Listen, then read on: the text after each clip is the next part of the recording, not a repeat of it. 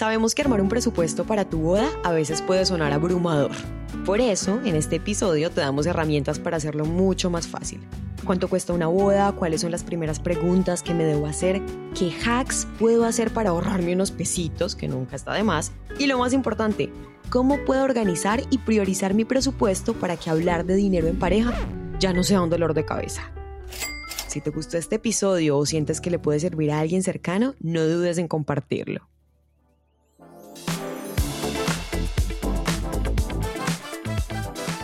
Sara María pregunta del millón. O sea, realmente te va a parecer muy extraña esta pregunta, pero te voy a dar un contexto luego. Y es, si tuvieras un millón de dólares, pero solo los puedes invertir en tu boda, o sea, en nada más, ¿en qué los invertirías? un millón de dólares en una boda. Un millón de dólares. Eh, ¿Qué es esa pregunta tan extraña? Ahorita me tienes que dar el contexto de verdad porque no, no, no comprendo tus preguntas, Daniela, de verdad. Si yo tuviera un millón de dólares ya, yo creo que cambiaría mi boda demasiado, Dani. O sea, yo creo que haría un destination wedding espectacular. O sea, yo soy demasiado romanticona acá donde me ven. Y yo creo que me iría para Italia con mi familia, con mis amigos. Eh, me iría para la Toscana, así tipo película. Todas, todas, todas. Sí, la verdad cambiaría muchísimo la perspectiva y, sí, Destination Wedding total, si tuviera un millón de dólares, pero cuéntame por qué me estás preguntando eso. Es una bobada. Hay una amiga mía que se gastó un millón de dólares en el vestido. No, mentiras. Una amiga Literal, mía. O sea, como desparche de fin de semana, estaba viendo una serie en Amazon y luego pues me salió, tú sabes que uno termina, termina como el capítulo y te salen recomendados y me salió esta película de J-Lo con, con Maluma no sé si te la has visto. No, no me la he visto, pero me han dicho que es súper mala. No, si tienes la oportunidad, desaprovechala. Sí, mal. o sea, todo mal. Desaprovechala. Entonces, bueno, me la vi y pues yo hacía, mira, tú sabes que yo soy muy desconectada de redes realmente y vi que J. Lo se casó, o sea, no, no sabía, y además con Ben Affleck, no. que creo que ellos habían tenido como historia pasa, bueno, no sé. Daniela, por Dios, o sea, ¿dónde vives? De verdad, tú vives en otro planeta. Pero la verdad, los amo, pues me parecen la pareja más top. O sea, me encantan, me encantan, me encantan. Pero cuéntame lo del millón de dólares, que eso sí no lo sé. Ah, bueno, no. Entonces, mm, la boda de ellos súper bonita, como súper sutil, tranquila, en un lago, muy lindo. De hecho, pues leí que no había sido tan costosa, pero uno de los vestidos que usó J-Lo costó un millón de dólares. O sea, Marica, no lo puedo creer. O sea, me parece una cifra astronómica para un vestido definitivamente después de todas las cuentas que estoy sacando del matrimonio, además que estoy freak out, o sea, en ese momento rey, o sea, la reina en ese momento, Brightzilla, eh, definitivamente no me gastaría eso. No, no, total. Pero, o sea, es que realmente, pues eso depende de las prioridades de las parejas, ¿no? O sea, el vestido de ella costó un millón de dólares porque un millón de dólares para ella, pues. Por eso traemos a colación uno de los temas más importantes y pues el dato así como súper coctelero, súper pendejo, es para abrir la conversación respecto a este tema y es que el presupuesto, tarán, eso no es un dolor de cabeza. O sea, acá queremos hablarlo como con más calma. Hola a todos, bienvenidos y bienvenidas a Las Bodas como Son, un podcast de Wing en coproducción con Naranja Media. Donde Sara de Bedut y yo, Daniela Betancourt, nos salimos un poco de los clichés y hablamos sin filtro sobre lo que conocemos, o bueno, lo que creemos conocer del mundo de las bodas. Uy, sí, es poner literal la plata sobre la mesa. Total, o sea, me encanta la frase, la plata sobre la mesa. me encanta.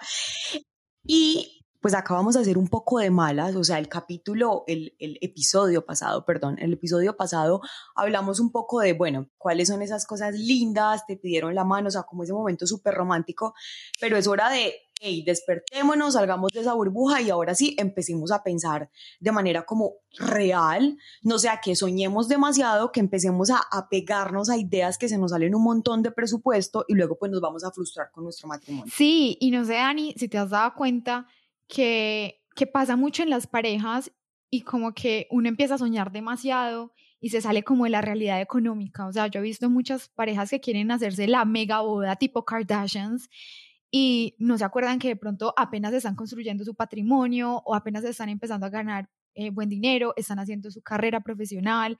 Y entonces la idea de este episodio es como ayudarles un poquito como a mirar realmente cómo hacer ese presupuesto y que después de llegar de la luna de miel claramente tengan con qué pagar sus cuentas y hay una vida que seguir. Entonces, mercar, por favor. Totalmente, totalmente, porque claramente hay gente que se puede dar la boda tipo Kardashians y todo el mundo se la merece definitivamente, pero hay gente que claramente le toca construir y, y, y pensar un poquito más en esto, ¿cierto? Entonces, bueno, yo me puse en la labor investigativa, o sea, no sé si ven como las 20.000 hojas que tengo acá, o bueno, por lo menos las escuchan, los que solo estén escuchando. y en muchos blogs y muchos wedding planners, pues, digamos que hay demasiada información. O sea, si tú te pones a buscar en la web como presupuesto para mi boda, marica, te vas a morir de la cantidad de información que, que ves, una información súper valiosa, una información que no. Entonces, bueno, yo digamos que resumiéndolo un poco, yo hablaría como de dos momentos muy importantes o como de, de dos cosas muy importantes que, que logré resumir de todo eso que dicen. Va a sonar muy bobo, pero pues ahora lo vamos a ir desarrollando para que ustedes entiendan por qué lo dividimos así. Primero es, definamos cuánto dinero tiene, tenemos o definan cuánto dinero tienen ustedes, porque yo no me voy a casar con ustedes, son ustedes los que se van a casar, entonces definan cuánto dinero tienen. Y dos, pues definan en qué se lo van a gastar. Entonces es muy importante definir cuánto dinero hay disponible y si no hay dinero disponible, pues también mirar qué hacer, ¿cierto? Muchas de las como de, de los insights que encontré, los expertos hablan de preguntas muy importantes. Pregunta número uno y súper importante, y respóndanla con toda honestidad. O sea, no, ya, pues ya se van a casar con esta persona, ya pues cero show, cero mentiras, con total honestidad.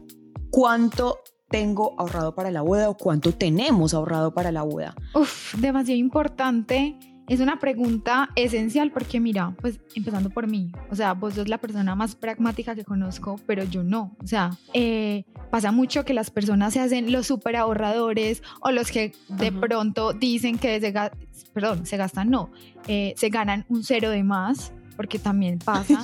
y cuando llegan realmente a sentarse a hablar de cosas tan importantes, se dan cuenta o se sorprenden los dos como, oh my God, ¿qué vamos a hacer? ¿Cierto? Y por eso digo que es demasiado importante la honestidad en pareja y decir, pucha, tengo esto o no tengo esto y miremos qué podemos hacer. O sea, es que no tiene nada de malo decir como, no, sabes qué, yo no soy la persona más organizada, pero entonces uno puede tener como como ciertos eh, nuevos retos entre los dos para ver qué se hace y cómo conseguir el dinero suficiente para hacer lo soñado, ¿cierto? Y teniendo en cuenta eso, bueno, ¿cuánto tenemos ahorrado? ¿Tenemos o no tenemos? ¿Tenemos mucho o no tenemos mucho? Es cuánto podemos ahorrar de aquí hasta la boda, ¿cierto? Pónganse una fecha. Eh, si la boda, lo hablábamos en el episodio pasado, si no escúchenlo, si no lo han escuchado, escúchenlo. Pónganse una fecha y de aquí hasta esa fecha cuánto podemos ahorrar como pareja. Bueno, hay realmente hay modalidades muy chéveres. A mí, yo amo la modalidad del fondo conjunto. Eh, si ustedes, por ejemplo, hay uno de los dos que es más juicioso, pues que esa persona vaya ahorrando mensualmente y vaya guardando lo de los dos, ¿cierto? Se transfieren o arman una cuenta conjunta, bueno, no sé, hay muchas modalidades, pero ese fondo es súper bueno y pues pónganse retos mensuales. Cada mes vamos a ahorrar tanto para que de acá a la boda tengamos tanto y podamos pagarlo y no estemos enredados ni nada. Y claramente eh, pensar también que quizás uno gana más que el otro, entonces pues claramente tener eso muy en cuenta a la hora de hacer ese ahorro, porque pues no es justo que digamos una persona que se gana una tercera del salario de uno, pues no puede invertir de la misma manera, entonces también uno tiene que tener eso en cuenta y pues ahí uno empieza a darse cuenta también con quién se va a casar. sí, súper 50-50, pero pues si tú ganas más, men, pues tú pagas más. Definitivamente. el 60% o el 70%, lo siento. Lo siento, pero es así. De pronto suena muy feo, pero yo creo que es como lo más justo. Pero también se nos olvida una cosa súper importante y es como ese alguien o alguienes que empiezan a llegar como unos angelitos para ayudarle a uno, como a respirar un poquito más y le vuelve la vida a uno, que son como los papás, los tíos, primos, hermanos, que son súper bondadosos y, y muy generosos y que te dan como cierta ayuda con algunas cosas de la boda. O te regalan, no sé, el salón, el vestido, digamos en mi caso fue súper bonito, mi mamá me quiso regalar el vestido de matrimonio, ella me preguntó qué quería y yo le dije, pues yo me sueño siempre mi súper vestido, yo quería un vestido de Andrés Pajón, que es un diseñador de acá de Medellín que lo amo con todo mi corazón y ella me dijo, listo, déjame, yo te lo regalo. Entonces a veces como que, sí, fue un súper lindo, entonces como que esas personas también son como un respiro económico para uno en ese momento, incluso mi suegro nos quiso regalar eh, el sonido y la banda, que también era una parte súper esencial del presupuesto. Entonces ahí también nosotros descantamos demasiado. Y mi suegra, es que yo tengo muchos angelitos definitivamente, niños. mi, digamos, mi suegra eh, también decidió darnos un pedazo grande de, la luna de miel, porque pues no hace parte del matrimonio, pero sí, es lo que viene después. Entonces como que todas esas personas empiezan a sumar. Y es muy lindo también darte cuenta como de ese apoyo, ¿cierto? Hermoso, hermoso. O sea, yo creo que eso es súper lindo y es súper importante, pero también es muy importante que tengan en cuenta que independientemente de este apoyo, la mamá puso el vestido, pero el vestido lo eligió Sara. Sara se lo puso, se lo midió con la mamá, la mamá le dijo, te quedó lindo, te quedó feo.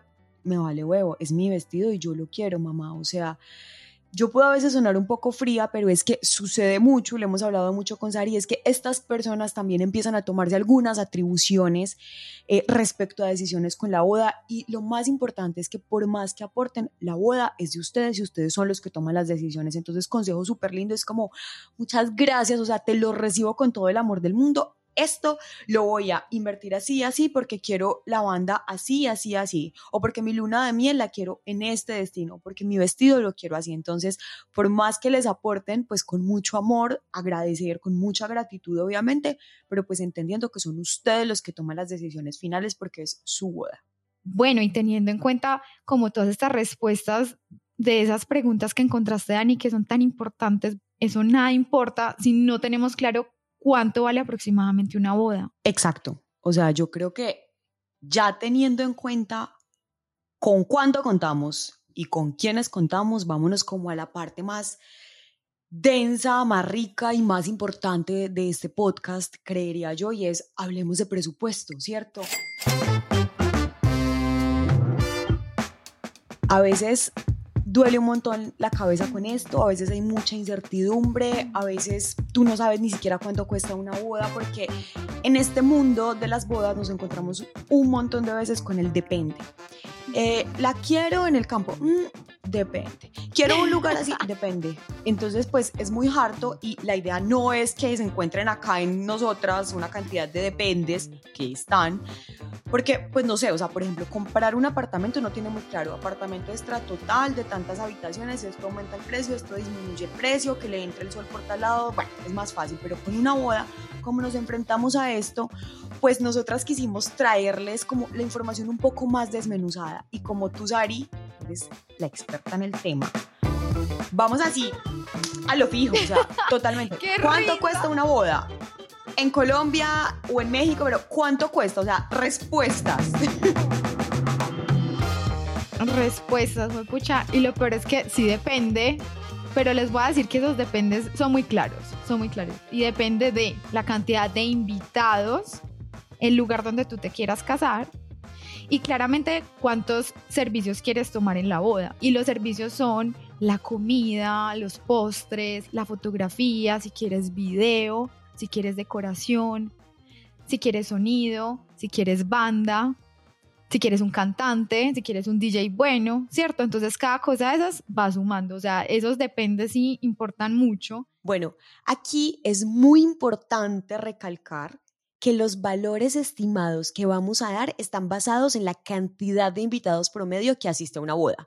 En este caso, gran parte de las bodas que ha organizado Wink ha tenido más o menos 100 invitados, así que ese va a ser nuestro número, ¿listo? O sea, si su boda tiene, no sé, 80 invitados o 150 invitados, ustedes harán las cuentas porque aquí nos vamos a basar en bodas promedio de 100 invitados. Eh, la verdad en Colombia hay muchas maneras de celebrar, pero les voy a dar como unos rangos según ciertas cosas, ¿cierto?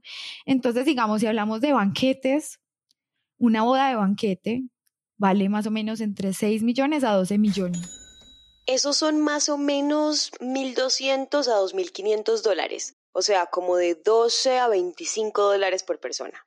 Una boda de banquete que es como lo más general, donde te sirven como cosas muy básicas, eh, no hay como un tipo de opinión en la decoración, sino es lo que hay. Pero es boda de salón social, pues como de salón como comunal. salón social, como de salón comunal, exacto. Es como un salón. O sea, es muy económico. Como de silla blanca, con De silla de mesa de blanca. tela. Ajá, exacto. Listo. Después de eso viene como eh, una boda promedio, una boda de buenos servicios, entre, tre- entre 30 a 60 millones se gastan más o menos. Y este equivale a un rango entre 6.000 a 12.000 dólares, o sea, como de 60 a 120 dólares por persona. Y luego viene como una boda con un equipo de trabajo reconocido, pues porque ya hay varios proveedores en el medio que tienen muy buen equipo de trabajo o que quieren un menú especial, los novios, eh, que quieren un chef especial, ¿cierto? Entonces ahí empieza a aumentar un poquito el precio de la boda y eso diría más o menos entre 60 y 120 millones de pesos, más o menos, ¿cierto?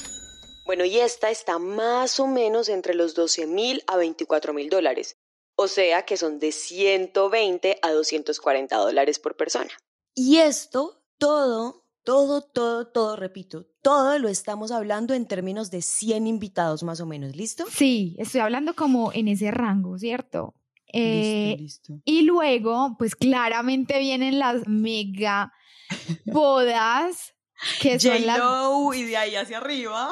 pues, o, o- o, pues ya, ya personas que tienen mucho dinero y ya serían eh, bodas entre 120, 200, 300 millones y más, pues definitivamente que serían las bodas de lujo.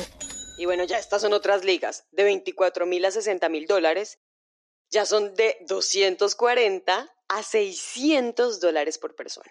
que ya se pueden dar, pues como el lujo literal de, no sé, de, de traerse un cantante, eh, tener una boda de varios días, ¿cierto? O sea, como que eso ya es otro nivel. Ay, sí, me encanta. Entonces ya depende de lo que tú te quieras gastar y claramente depende del equipo de trabajo que quieras escoger, ¿cierto? O sea, es- de verdad que sí. O sea, uno puede trabajar con, con cualquier rango de precio, eh, dependiendo claramente de esas tres cosas que les dije. O sea, la cantidad de invitados define muchísimo el presupuesto, el lugar donde te vayas a casar y definitivamente los servicios. Eso sí. Los servicios. Otro disclaimer súper importante y es que con estos valores, una vez que ya los tenemos en la cabeza, existe la posibilidad de que se vuelvan mucho más llevaderos si llegamos a incluir dentro de las invitaciones esa pequeña anotación y es que nuestra boda va a tener lluvia de sobres.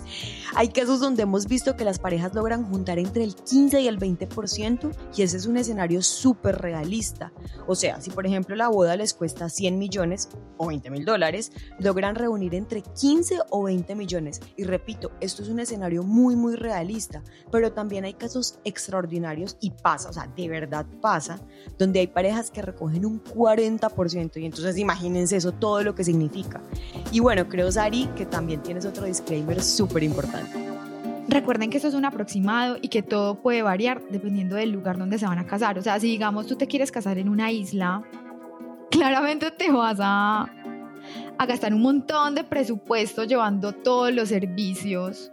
O sea, eh, digamos en la playa no siempre hay disponibilidad de, de, de mercar muchas cosas que digamos en el centro del país se puede.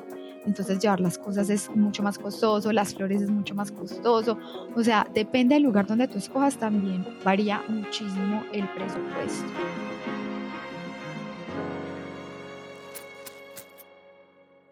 También depende, perdón por la palabra, pero depende también mucho de las prioridades de las parejas.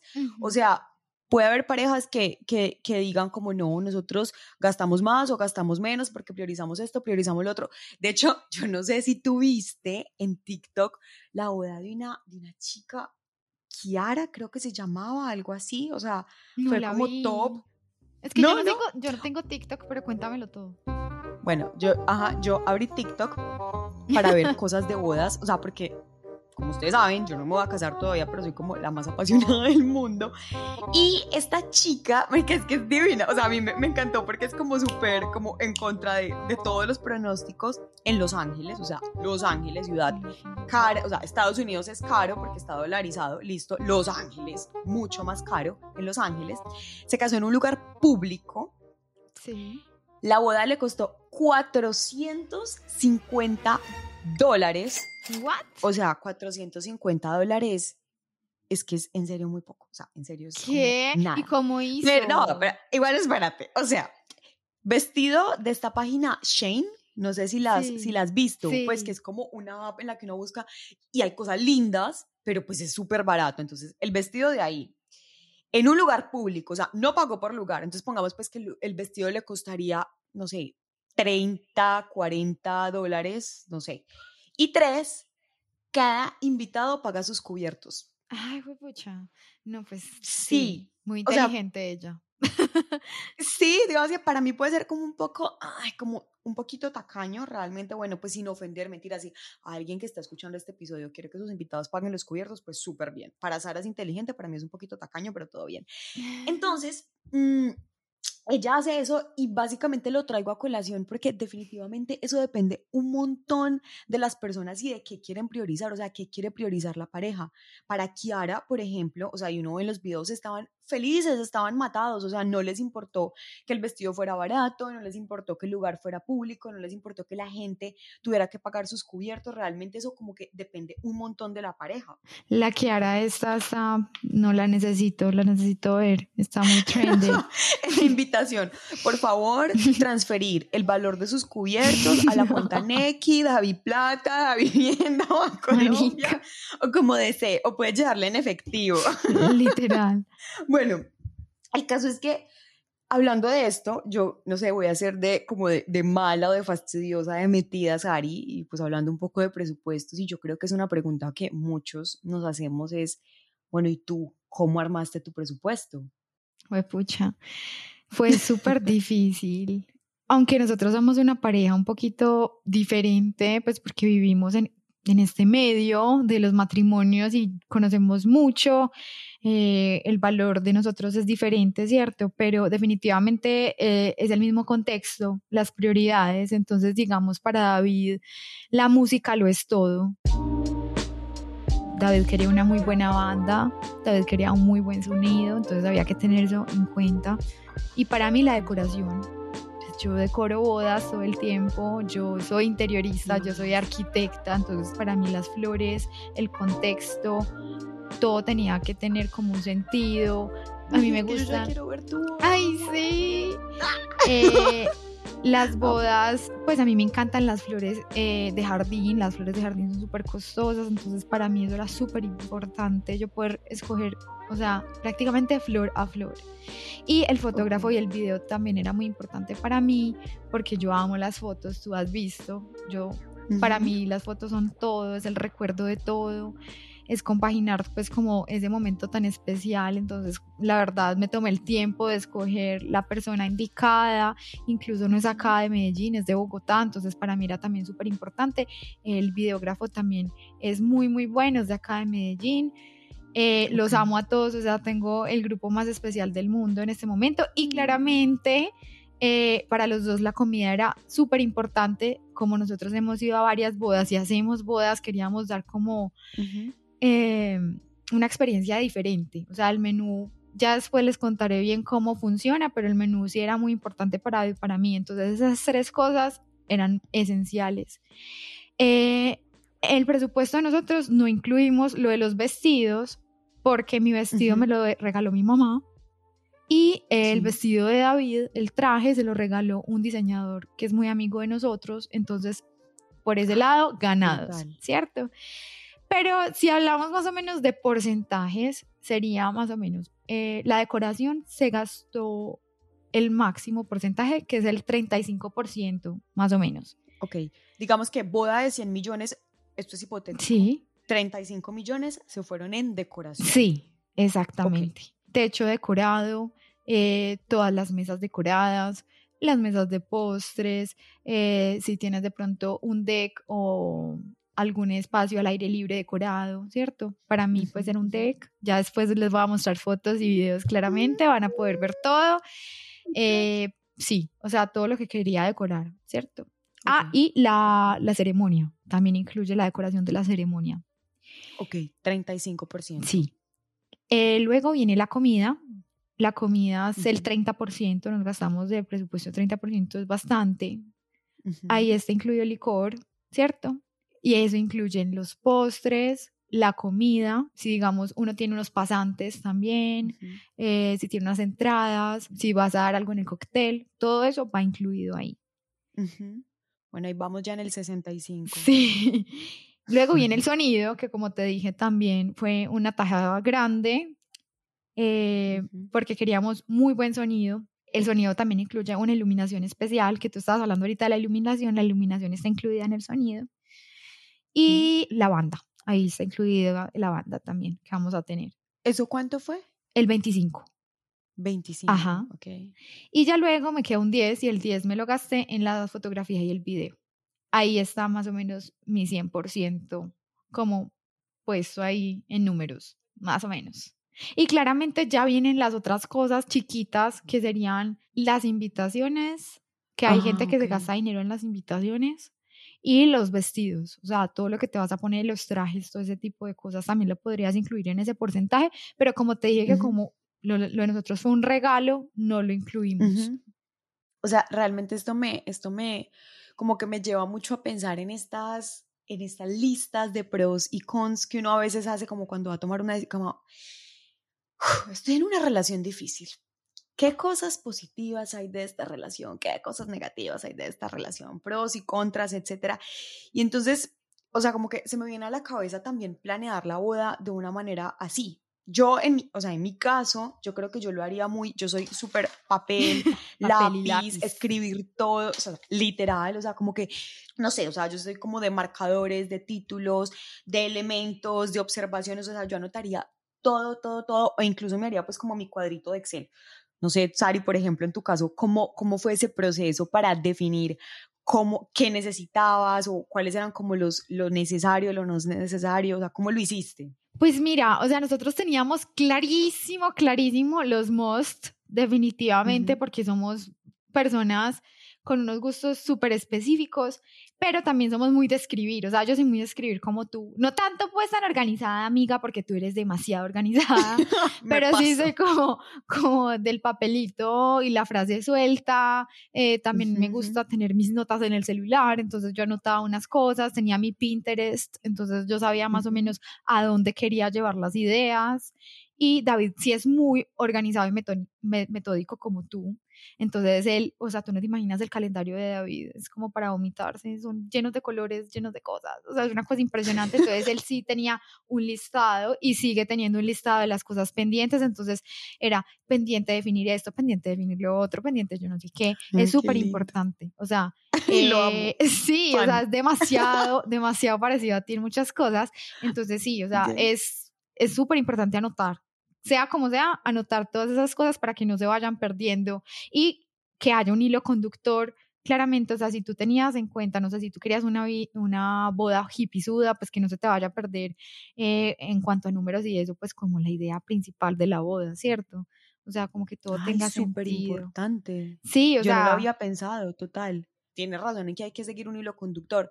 Y de hecho, hay otra cosa muy importante y es definir por prioridades, o sea, como todo en la vida, no sé pues, si ustedes conocen algunos métodos como de, de priorizar tareas, etcétera, pues en este caso también es súper importante priorizar las cosas de la boda. Y yo lo priorizaría, bueno, y también lo que, lo que hemos conversado, Saru y yo, pues porque también conversamos fuera de, de micrófonos, es que uno debe priorizar como de tres maneras o como en tres categorías. Primero, los most, o sea, los obligatorios, infaltables, o sea, no o sea, no, en serio que tienen que estar los infalibles, los, o sea, los que sí, sí tienen que estar. Obviamente, ahí hablamos de vestidos de los dos, de anillos de los dos, obviamente, pues de la decoración, pues Sari yo, para Sari es un total must, para mí también, pues yo me imagino que para ustedes también es súper importante, de la ceremonia, del lugar, de las invitaciones, si es que pues van a gastar en invitaciones. Y obvio, pues yo creo que eso es, eso es un total most y es la captura de ese momento, o sea, la fotografía y el video. Entonces, pues esa es como la categoría número uno, la categoría de súper obligatorios. O sea, la, la de, si en un semáforo, esa es como la categoría roja importante lo bajamos un poco en la categoría amarilla y están como el, el, segundo grupo, como los negociables, o sea, estas cosas que, qué rico tenerlas, pero bueno, o sea, si no las tengo, puedo vivir sin ellas y puedo cederlo. Ejemplo, y pues para muchos no, pero pues para otros sí, la luna de miel, eh, la mesa de postres, o sea, una boda puede existir sin una mesa de postres, qué rico una mesa de postres, pero pues todo bien, o sea, puede existir, la gente puede comer otra cosa. La banda en vivo también, o sea, súper la banda en vivo, pero pues si es muy costosa, puedo, digamos que puedo renunciar a ella. Entonces está como esa segunda categoría. Y ya la tercera categoría habla de esas cosas como si me queda un poquito de presupuesto y si veo que estoy ahorrando en unas cosas o no sé, me encantaría tener esto, pero son como los elementos de lujo. O sea, que si definitivamente ninguno de esos está en mi boda, pues ya, no, o sea, no me va a dar guayabo, no voy a tener un dolor de cabeza, súper bien.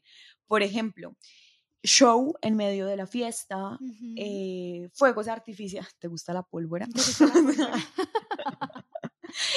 si no entienden este chiste es porque no han visto el episodio, no han escuchado el episodio número uno. Lo tienen que escuchar. Entonces, pues ahí digamos que lo importante es hacer esa lista y priorizar como hasta qué punto estoy dispuesto a ceder con X cosas y con qué no. Realmente, pues ustedes saben, yo todavía no me voy a casar, no tengo planes de casarme, pero ya con todo esto me parece súper interesante y me dan como ganas porque, porque se vuelve como un proyecto de pareja, o sea, se vuelve un proyecto súper bonito, empezar como a, a priorizar y a definir qué es lo que nos, valga la redundancia, como lo que nos representa o lo que nos define en nuestra boda. Y si hacen este ejercicio súper juiciosos, se van a dar cuenta que el tema de los números y de la plata, pues ya no es un tabú, ya no es un dolor de cabeza y pues hay muchas maneras de organizarse. De hecho, en la descripción pues del, del episodio les vamos a dejar como un enlace con una publicación donde van a ver como todos estos puntos importantes a tener en la boda, eh, pues como todos esos detalles que, que no pueden faltar para que ustedes guarden eso como un tesoro, los que se van a casar y los que todavía les falta, pues es súper importante. Y eh, también eh, les vamos a dejar como varios perfiles de proveedores que la están rompiendo y están haciendo unas cosas espectaculares de decoración, de catering para que se antojen. O sea, hay gente demasiado tesa para que los chismoseen y se antojen bastante.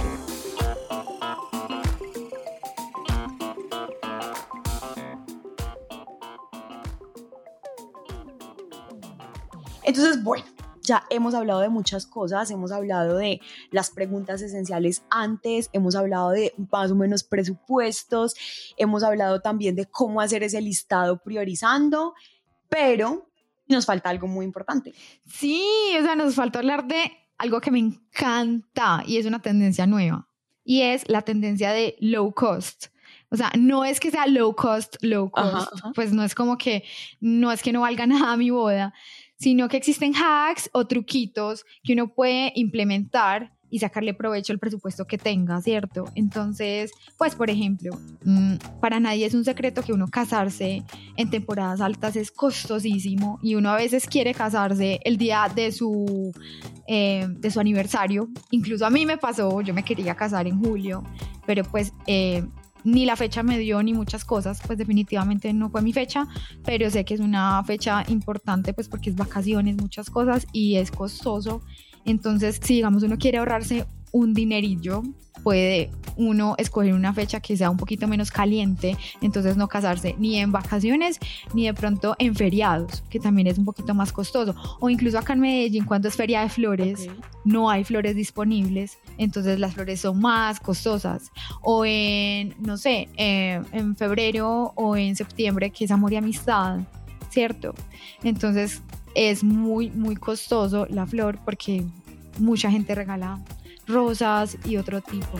Yo amo esos hacks, realmente. Esos tips son súper importantes. Así como cuando uno está buscando un vuelo y le dicen busque el vuelo a las 12 de la noche o a la 1 de la tarde el martes. O sea, realmente es pensar un poquito con lógica y en contra de la corriente. Y ahí voy con un dato súper chévere y es, no nos tenemos que casar en, en la noche. Eso te iba a decir, ese es otro hack súper importante y es uno no se tiene que casar por la noche, todo es más costoso en la noche, tienes que dar más comida porque es más tiempo. Digamos, una, una cosa chévere que está ahorita implementándose es un brunch. Si digamos tú quieres, no sé, un matrimonio un poquito más relajado, con menos invitados, pues ese es el match perfecto, o sea, un brunch bien lindo. Entonces, la verdad me parece ideal, o sea, brutal. Y otro hack súper chévere, que es una maniobra maestra, es uno jugar un poquito con el menú, ¿cierto? Porque uno está acostumbrado a que uno va a un matrimonio y entonces la entrada, los pasantes, eh, el menú fuerte, el postre, ¿cierto? Y hay ahorita otras maneras de, de, jugar con la comida, ¿cierto? Entonces hay gente que, que juega un poquito como de pronto hacer como unas islas, entonces son comidas un poquito más rápidas, son más pequeñas, entonces la gente pasa por cada isla y se va sirviendo, ajá, se va sirviendo lo que quiera, de todo. Entonces va picando por aquí, va picando por allá, es un poquito más económico y también me gusta eso cuando las parejas ya son más relajadas, incluso una de mis mejores amigas se casa ahorita en enero y quiere hacer unas, eh, perdón, ensaladas, no, unas hamburguesas gourmet deliciosas, entonces como es algo más así, como más eh, boscudo, eh, algo más relajado, entonces ella dijo, no, yo quiero hamburguesas, me encantan. Entonces como que hay maneras de jugar con el menú diferentes que no tiene que ser tan costoso y nos puede ayudar mucho con el presupuesto. O sea, de hecho, yo fui a una boda hace como tres años, creo yo, y me pareció brutal. O sea, esto puede sonar súper raro, sobre todo para las personas que somos de Colombia, como que, ¿qué? O sea, ¿qué comida? ¿Cómo así? Ellos son colombianos, ella, eh, bueno, del eje cafetero y él también, creo, espérate, ella, pues sí, ella es de Manizales, él no me acuerdo de dónde es. Y viven en San Francisco y casi todos sus invitados eran extranjeros, o sea, casi todos sus invitados vinieron de Estados Unidos a su boda acá en Colombia. Mm, y ellos dijeron, bueno, o sea, súper hacer un, un súper menú delicioso, pero pero pues por Dios, estamos en Colombia, que conozcan la comida colombiana y se han sabido montar unas mesas de comida colombiana por regiones. O sea, eso suena como muy a feria de colegio donde estoy mostrando mi país. No, pero a ellos les quedó súper lindo. Y atención, o sea, literal, era una boda linda, o sea, estábamos arreglados lindos. Lechona. Lechona. Lechona, o sea. No me lo voy a venir. Ok, acabo de caer en cuenta de una cosa y es que pues muchas personas puede que no sepan qué es lechona. Lechona un plato, o sea, pues es que además lechona suena horrible, pero es como un cerdo al horno que lo llenan de cosas, o sea, como de arroz, de vegetales, de carne, de cerdo. Entonces lo ponen en el horno, es lo que yo tengo entendido, y eso hace como que coja mucho sabor porque está dentro del cerdo. Yo Atención, soy vegetariana, entonces pues no como lechona.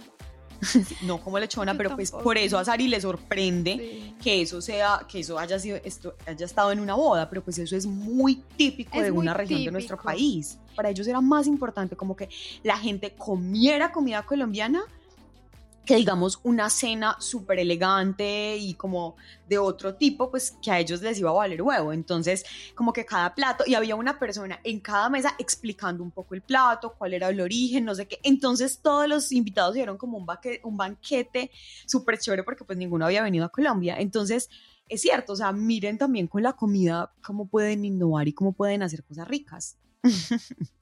Total, o sea, esos hacks son súper importantes, de verdad, no lo vean como, ay, es que no tengo tanto dinero para hacer todo lo soñado, no, o sea, hay tantas maneras de disfrutar ese día que de verdad, o sea, para eso vamos a tener muchos capítulos, pero de verdad no crean que uno tener un poquito menos de presupuesto no puede hacerlo soñado, porque de verdad hay tantas cosas por aprovechar ahora, o sea, me encanta, me encanta.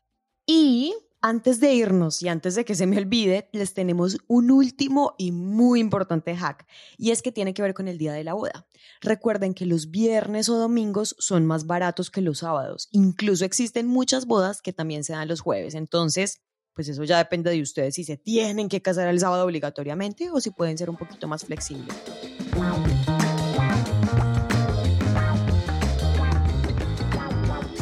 Realmente a mí me encantó este tema, pero el tema del que vamos a hablar en el próximo episodio me gusta mucho más porque es un tema como muy controversial. Es un tema que se da para peleas, es un tema que se da para peleas con la pareja, con los amigos, con el que sí, con lo que no, y son los invitados. O sea, es un tema súper denso porque como dijo Sari, cada invitado cuesta un montón, o pues cada invitado cuesta. Entonces, queremos hablar de cuáles son esos invitados que deberías tener en tu boda para que tengas la boda de tus sueños y para que ya sueltes ese tema y tampoco te estreses tanto. Ay, no, qué emoción. No, me encanta, me encanta ese, ese tema. O sea, no se imaginan todas las historias que tengo para contarles de eso. O sea, son demasiado charras. Y es un tema también difícil porque sé lo difícil que es depurar una lista de invitados, pero les va a encantar el episodio porque vamos a hablar de cosas, no, increíbles.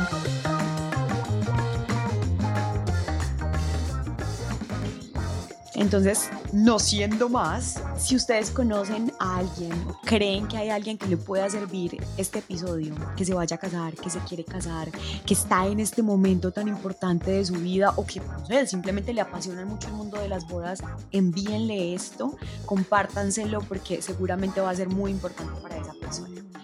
Pues no olviden seguirnos en nuestras redes sociales. Estamos en Instagram como wink.eventos. Wink, acuérdense que es guiño en inglés, entonces para que nos busquen.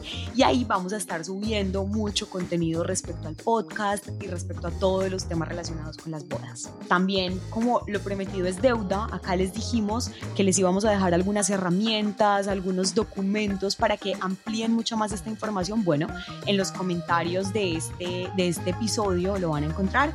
Y nos se olviden de darnos like por la plataforma que nos están escuchando. Y ponernos muchas, muchas estrellitas.